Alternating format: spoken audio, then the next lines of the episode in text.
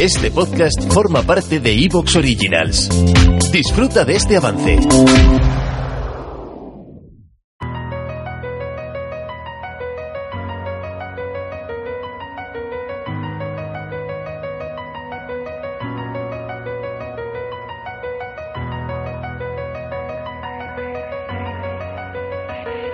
Estamos en plena época navideña y no quería que Astrobitácora faltase a la cita semanal, aunque lo hace en un formato reducido para poder hablar de algún tema interesante relacionado con estas fechas y durante unos minutos pues poder abrir las puertas al campo de la ciencia y de la astronomía. Y en este caso quiero hacerlo centrando la atención en uno de los periodos más importantes del año para muchas personas como son las navidades, momento para visitar a familiares, para reflexionar sobre cómo ha ido el año, en lo positivo y en lo negativo, y pensar en qué nos depara el futuro, pensar cómo será el año que está por venir.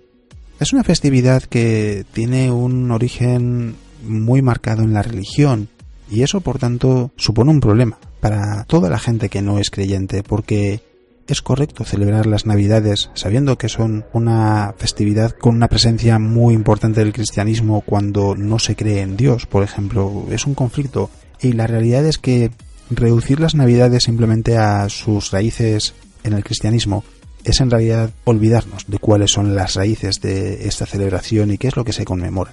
Así que en este programa en versión reducida lo que vamos a hacer es hablar del origen de las Navidades, de cuál es el papel del paganismo y de si realmente hay algún inconveniente en celebrar las Navidades aunque no creamos en religión alguna. Soy Alex Ribeiro, divulgador científico, y esto es Astrobitácora.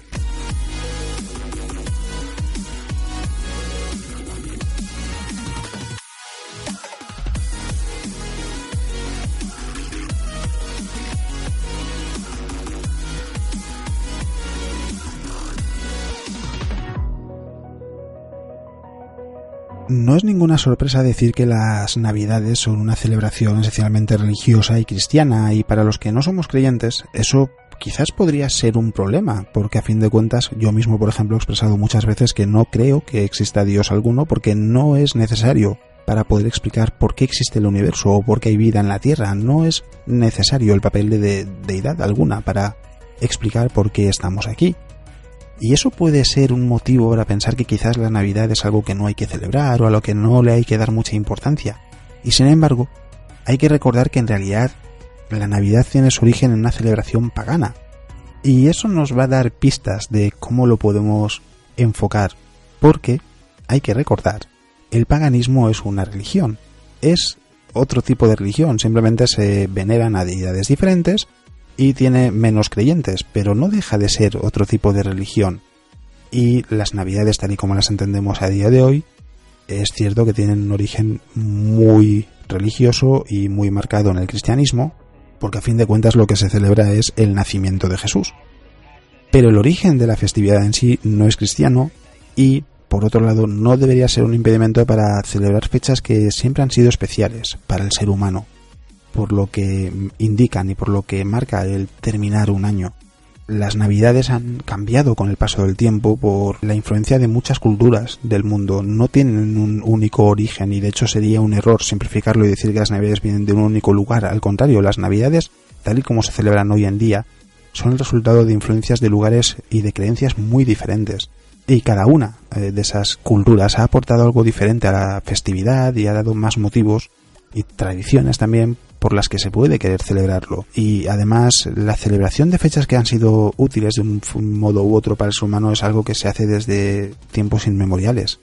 Porque esas celebraciones eran la señal de que de una forma o de otra se podía regular aspectos de nuestra vida, cosas como la agricultura, por ejemplo. De hecho, en el antiguo Egipto, la aparición de Sirio en el horizonte después de meses de estar oculto indicaba que llegaba el momento de las crecidas del río Nilo y por tanto era una forma de que la población supiese que llegaba un momento complicado y fue una herramienta también para que nos pudiésemos convertir en una civilización sedentaria en vez de nómada porque era posible vivir en un mismo lugar y enfrentarse a cómo cambiaba esa región. Y en este caso no es algo muy diferente, es decir, se está celebrando algo que es especial de un modo u otro.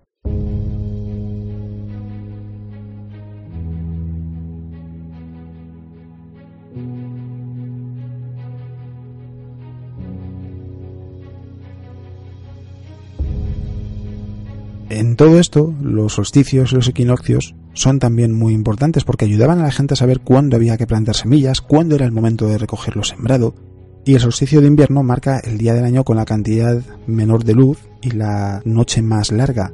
Si viajásemos a la antigüedad, lo que veríamos es que en torno a ese solsticio de invierno hay muchas celebraciones diferentes y todas ellas tenían lugar en torno a ese fenómeno, al solsticio de invierno.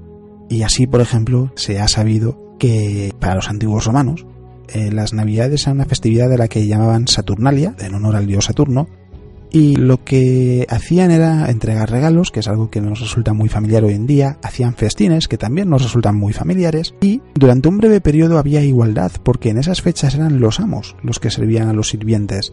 Y se ha determinado que ¿Te está gustando lo que escuchas?